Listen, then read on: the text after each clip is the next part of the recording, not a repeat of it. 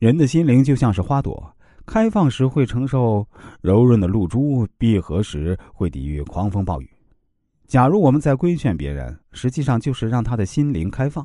但是啊，被规劝的人往往用闭合来抵御我们的言语，因为他并不知道我们送的是语录，而只是知道怎样保护他的自尊心。所以啊，想要不损伤他人的自尊心，尊重别人是至关重要的一点。一般来讲啊。我们规劝别人，很容易使自己站在比别人高的位置上，而本质上也确实比别人高。因为你自己觉得比别人的观点正确，这才能劝人。如果觉得比别人低，那就表明你的观点不正确，或者对自己的观点不自信，那还去劝什么人呢？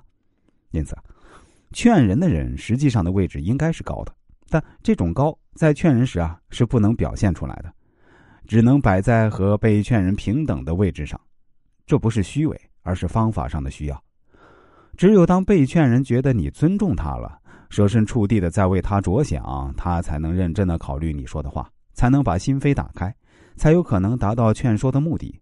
相反，你自视自己有理，说的对，把位置摆得高高在上，甚至不注意语言的表达方式，一派批评人的口气，势必引起被批评人的反感，因为你没有尊重他，他会想出各种办法来对付你。是你不但没有达到规劝的目的，还生一肚子气。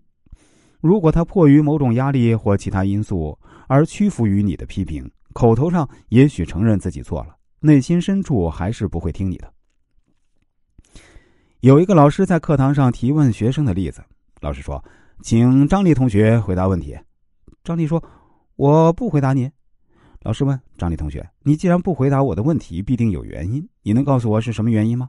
既然你不肯说，那让我分析一下，是不是我有什么地方做的不对，不能为人师表，不能让同学们信服，甚至玷污了人民教师的光荣称号，才是你这样呢？张丽说：“老师，没有，没有的事儿。那既然我还称职，我想你也不是有意让我难堪。那么，让我猜一下你是怎么想的吧？我认为不外乎有三种情况：第一，可能是我的启发式教学搞得并不得当。”问题提的过于浅薄，引不起你的兴趣，你不屑于回答，是这样吗？不，不是。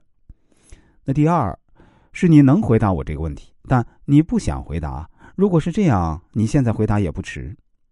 张丽此时说：“我我我我。”